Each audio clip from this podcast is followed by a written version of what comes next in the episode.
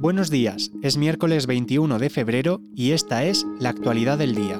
Las noticias de ABC. La crítica crece en el Partido Socialista con la renovación territorial estancada. Tras la debacle del PSOE en el territorio gallego el pasado domingo, las miradas están puestas en la falta de liderazgo territorial. En la reunión de la Ejecutiva Federal de los Socialistas que se celebró este lunes, se trató este tema. Según fuentes presentes en el encuentro, se llegó a decir que el problema residía en el déficit de liderazgo en cada comunidad. La reunión estuvo marcada por las réplicas de los socialistas castellano-manchegos a las críticas recibidas por su líder, Emiliano García Paje.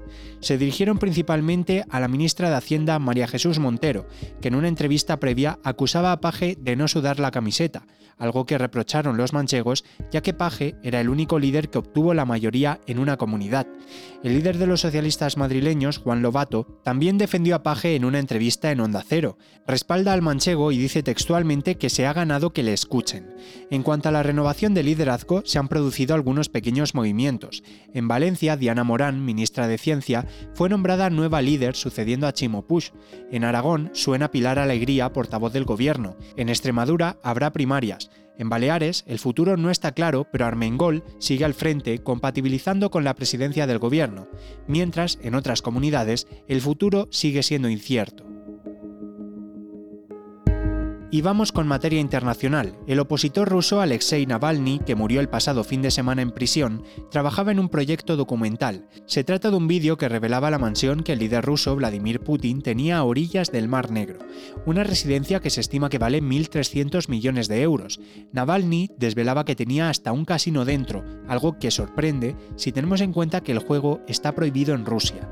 También disponía de un cine con palco, una pista de hockey subterránea, entre otras estancias mansión que se ubicaba en un bosque de 7.000 hectáreas, en un terreno alquilado por la inteligencia rusa a una empresa privada intermediaria en las labores de investigación. El documental se publicó en 2021 y fue entonces cuando comenzó la maquinaria propagandística rusa para hacer prisionero a Navalny. Todo ello te lo cuenta en la web del periódico David Alandete, corresponsal de ABC en Washington. Lo que quisiera saber, María José, es cuántos diputados o diputadas ahí en la sala. ¿Podéis levantar las manos? Este es Juan Carlos Untué, exfutbolista y enfermo de ELA. Este martes se mostraba así de crítico por la escasa presencia de diputados en su comparecencia. Creo que he contado cinco. Me imagino que el resto de diputados y diputadas tendrán algo muy importante que hacer. ¿No? Me imagino. Porque al final hemos venido a vuestra casa. La sala constitucional del Congreso estaba llena de afectados y familiares de personas con ELA. Reclaman que salga adelante definitivamente la ley ELA.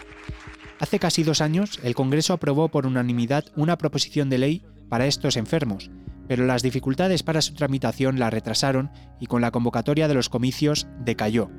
Ayer, en la jornada parlamentaria, para pedir ya la puesta en vigor de la ley ELA, ya hemos hecho el trabajo y tenemos la fe que al no ser un partido político quien ha presentado la nueva ley ELA, no nos la vuelvan a bloquear. Jordi Sabaté, activista enfermo de ELA, en un vídeo analizaba la tramitación.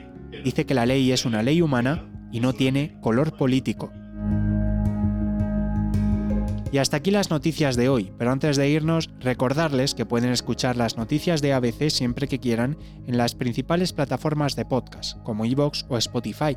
También se lo pueden pedir a sus altavoces inteligentes y por supuesto pueden acceder a este boletín desde nuestra página web abc.es.